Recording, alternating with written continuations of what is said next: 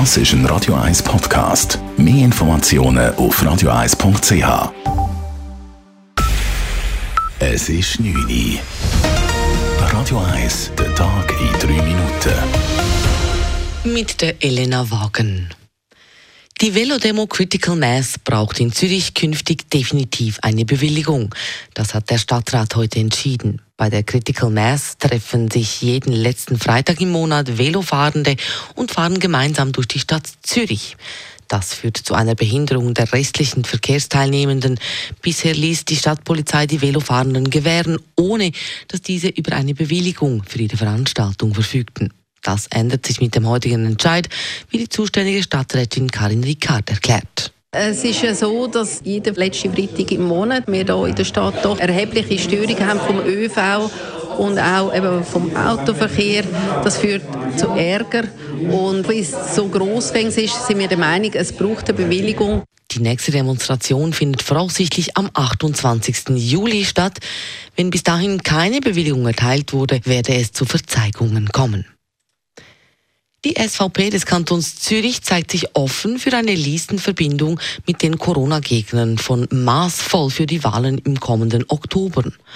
Der Kampagnenleiter der SVP Schweiz, Marcel Dettling, empfiehlt den Kantonalparteien, mit den Corona-Maßnahmenkritikern zu kommunizieren, um allenfalls von der Bewegung zu profitieren. Die Aargauer SVP zieht eine Listenverbindung mit maßvoll ebenfalls in Erwägung. Und auch bei der Zürcher SVP schließt man das nicht aus, wie es auf Anfrage von Radio 1 heißt. Bereits beschlossene Sache ist eine Listenverbindung der SVP mit der FDP. Eine weitere Listenverbindung Verbindung komme für die FDP nicht in Frage, heißt es auf Anfrage. Nun sind auch Daten aus der Hooligan-Datenbank des Bundes im Darknet gelandet. Gestohlen wurden sie beim Hackerangriff auf die IT-Firma Explain, die auch das Hooligan-Register des Bundesamts für Polizei FEDPOL betreut.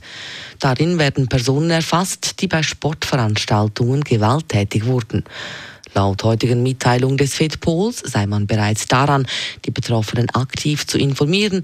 Insgesamt sind es über 700 Personen.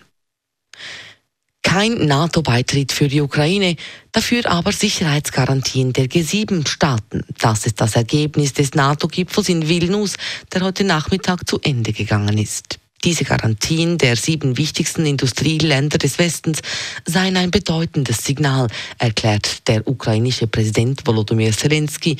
Es sei ein wichtiger Erfolg für die Sicherheit der Ukraine im Krieg gegen Russland.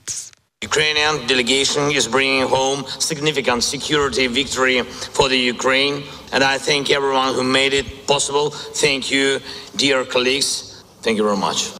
Konkret geplant ist, dass die G7 Großmächte die Ukraine langfristig so ausstatten, dass Russland keine weiteren Angriffe mehr wagt. Radio 1 Wetter. In der Nacht geht es weiter mit Gewitter und morgen beruhigt sich das Wetter dann langsam und am Nachmittag tut es auf am Himmel und es gibt rund 25 Grad.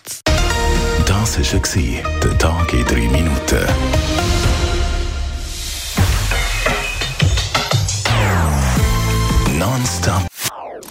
Das ist ein Radio 1 Podcast. Mehr Informationen auf radio1.ch.